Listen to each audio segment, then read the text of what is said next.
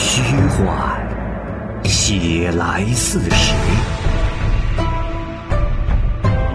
实有其人，传有其事。其人其事，指甲生香，时移世易，拍案称奇。欢迎收听《蚂蚁晒尔》系列节目之《白话唐宋传奇》，蚂蚁播讲。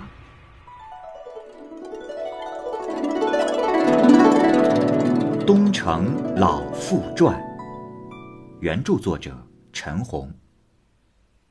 有一个老人家，姓贾名昌，是长安宣阳里人。开元元年出生，到了元和五年，已经九十岁了。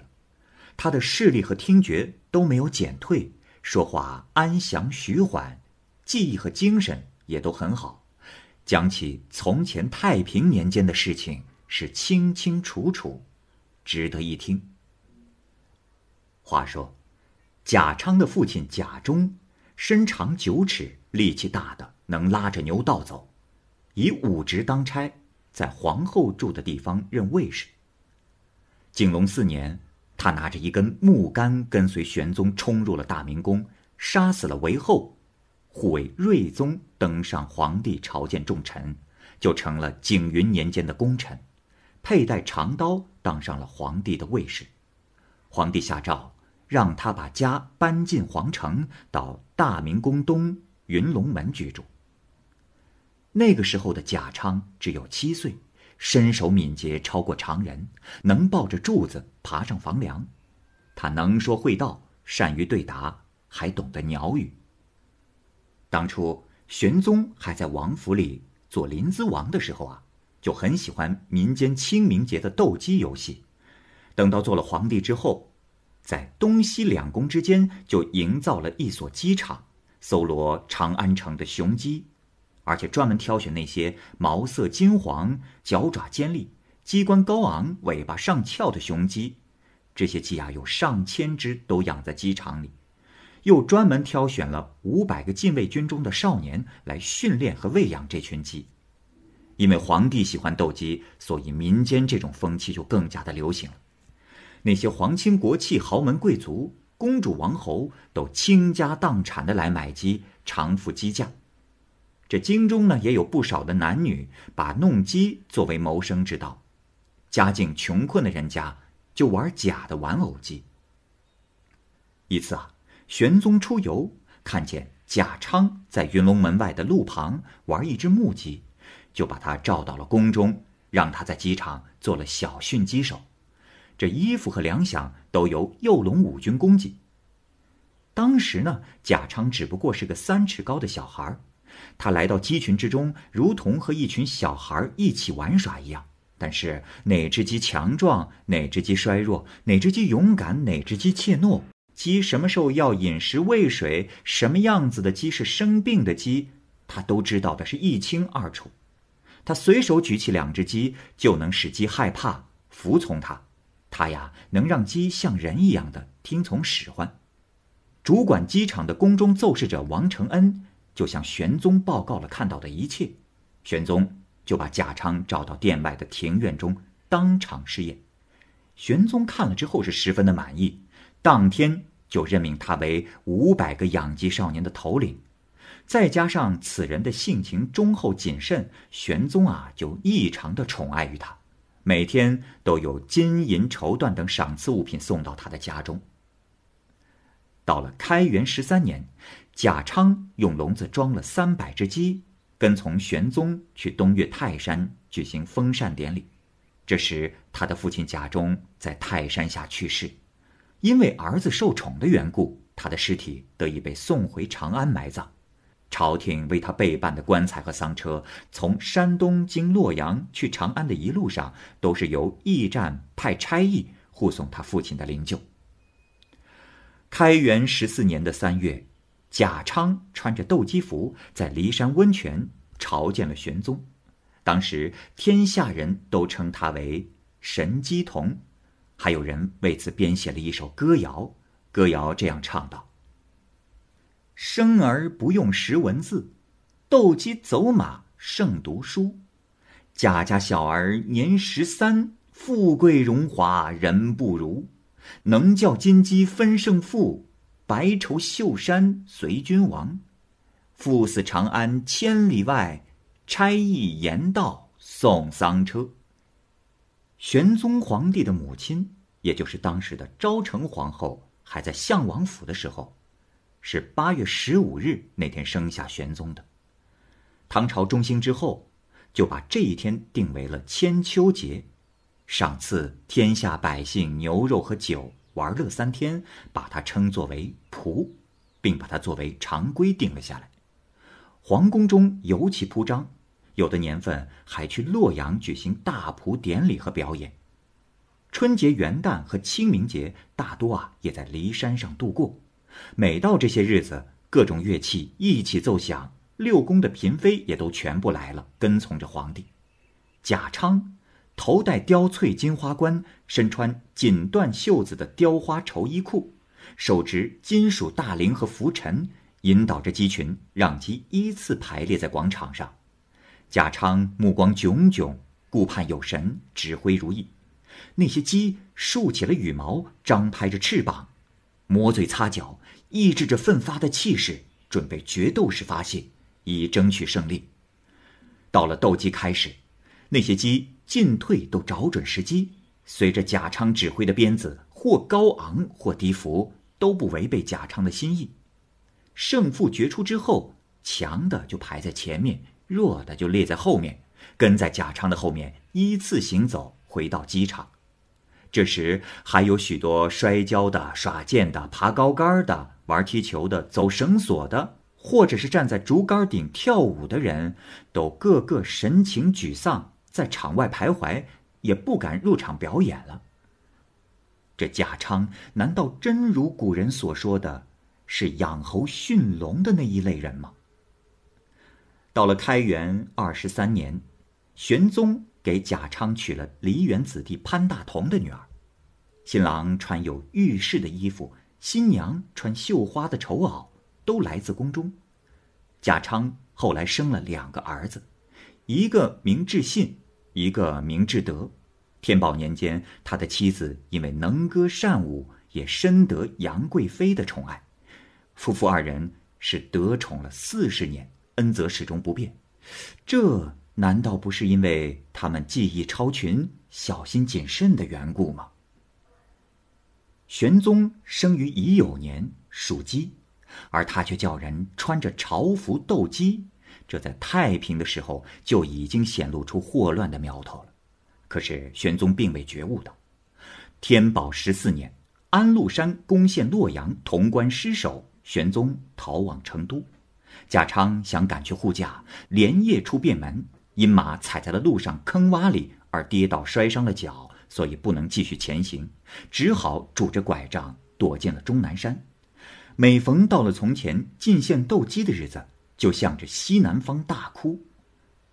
安禄山往年进京朝见玄宗的时候啊，曾经是在横门外见过贾昌，等到占领了长安和洛阳之后，就悬赏千金在两地寻找贾昌。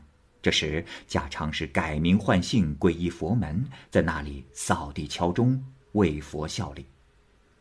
后来，等到太上皇返回兴庆宫，肃宗在别殿即位，贾昌才回到了原来的住处。这时，家中被乱兵洗劫一空，也没留下什么东西了。他身穿布衣，面容憔悴，不能再进宫了。到了第二天。他又出了长安的南门，路过昭国里时，在路旁遇见了妻子和儿子，他们面带饥色，儿子背着柴，妻子披着破棉衣。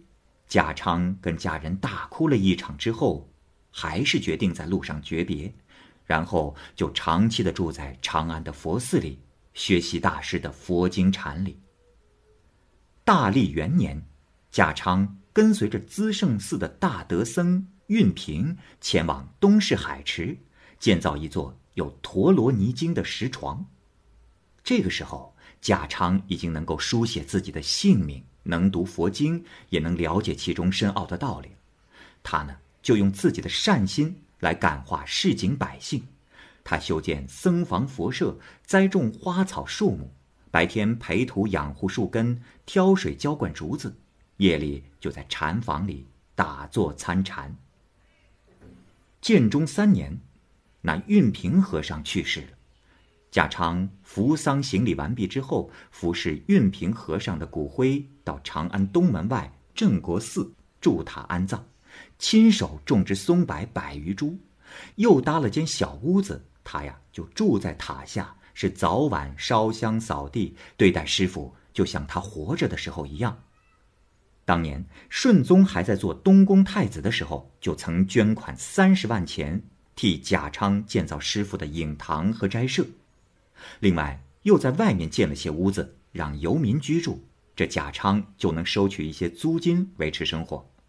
贾昌每日只吃一碗粥和一升汤水，睡草席，穿棉衣。除此之外，所有的收入都用来供佛。而他的妻子潘氏后来也不知去向。贞元年间，大儿子智信在并州的军队里做事。跟随大司徒马遂入京朝见皇帝，顺便在长寿里看望贾昌。可是贾昌啊，好像像没生过这个儿子一样，绝情的要他离开。二儿子智德回来后，在洛阳的集市上贩卖丝织品，来往于洛阳与长安之间，每年都会把钱和绸缎等送给贾昌，可是贾昌也依然拒绝。于是两个儿子离去后。就再也没有回来过。元和年间，颍川的陈洪祖带着朋友出春明门，见一片竹子和柏树林很是茂密，香烟的气味路上就能闻到。一行人下马到塔下拜访了贾昌，听他谈话，不觉之间天色已经暗淡。贾昌留洪祖等人在斋舍住宿，谈起自己的出身和经历，都很有条理。后来谈到了国家大事，洪祖问起开元年间治世和动乱的理由，贾昌说：“ 大人此言差矣。老汉我年轻时，以斗鸡献媚于皇上，皇上把我们当作歌姬戏子一般看待，又是住在宫廷之外。”怎么会知道朝廷里的事呢？但是有些话，老夫要说给你们听听。呃，当年老夫见黄门侍郎杜宪出朝担任济西节度使，并代理御史大夫，这时才开始凭借国家的风纪法度来威名远扬啊。也见到过哥舒翰镇守凉州，攻下石铺，保卫青海城。从白龙城出发，经过葱岭，使铁门关成为边界，总管合作道。是七次任命，才代理御史大夫。还有张悦统管幽州时，每年入关。总是用长辕拉着大车，运送河间蓟县百姓交纳的丝绸和布匹，车辆连续不断的会聚集在城门口。而运进王府的，只有江淮的丝织品、巴蜀的锦绣和供后宫嫔妃们玩赏的奇珍异宝而已。这段话的意思大概是说，在开元时期。所有做官做到京城的大官的，都有相当丰富的地方官员的履历。同时，河州敦煌道每年都开荒种地，充实戍边的粮食，而多余的小米则会转运到灵州，再由黄河东运，存入太原的粮库，以备关中的荒年使用。而关中的小米，都储藏在百姓家中。当年皇帝亲临五岳，跟随的官员车队庞大，可从不吃拿百姓的东西。呃，当年老夫若碰到节假日回家休息的日子，在集市上，常会看见卖便服和棉布的；而走在街坊邻居当中，看到有人用祈祷来治病，方法是用墨布一匹。如果出重价也买不到墨布，就会用裹头的黑色丝巾来代替。可见。当时的国泰民安呐。可是近来我主张出门，往四下细看，穿便服者不足百人。难道这天下人都去打仗了吗？此处注解一下，唐代的风俗啊，一般的百姓皆衣白，而军士呢皆衣皂，而故事当中。老人穿行于街市，看见有人货卖白衫和白蝶布，却看不到卖皂布的。这其实是指当时的人安居乐业，并不知道战争为何物，自然呢也就没有人织染皂布。而如今这种穷兵黩武的政策，却给人们带来了生死离别和十室九空的灾难。到了开元十二年，皇帝下诏。三省侍郎有缺额，由曾任刺史的官员补用；郎官有缺额，先挑选任过县令的人补用。但近来，老汉看到四十位三省的官员在处理政务和司法方面，有些才能的，都被调派出去了，大的出任刺史，小的任县令。自从老汉我住在大路旁，常有州郡官员在此歇马，但面色惨淡，不愿被朝廷淘汰出来，派去治理州郡。开元时代选用人才，那是注重品德行为的，没有听说只以文才作为取士的标准。说到此，老汉我心里疼啊。说着，就流下了泪来。接着他又说：“从前太上皇北边制服匈奴，东边制服新罗，南边制服南诏，西边制服昆夷。他们三年一次来长安朝会，皇上召见他们的礼仪都很隆重，让他们感受到朝廷的恩泽，给他们锦绣衣服。”宴请酒食，完成任务后就让他们回去。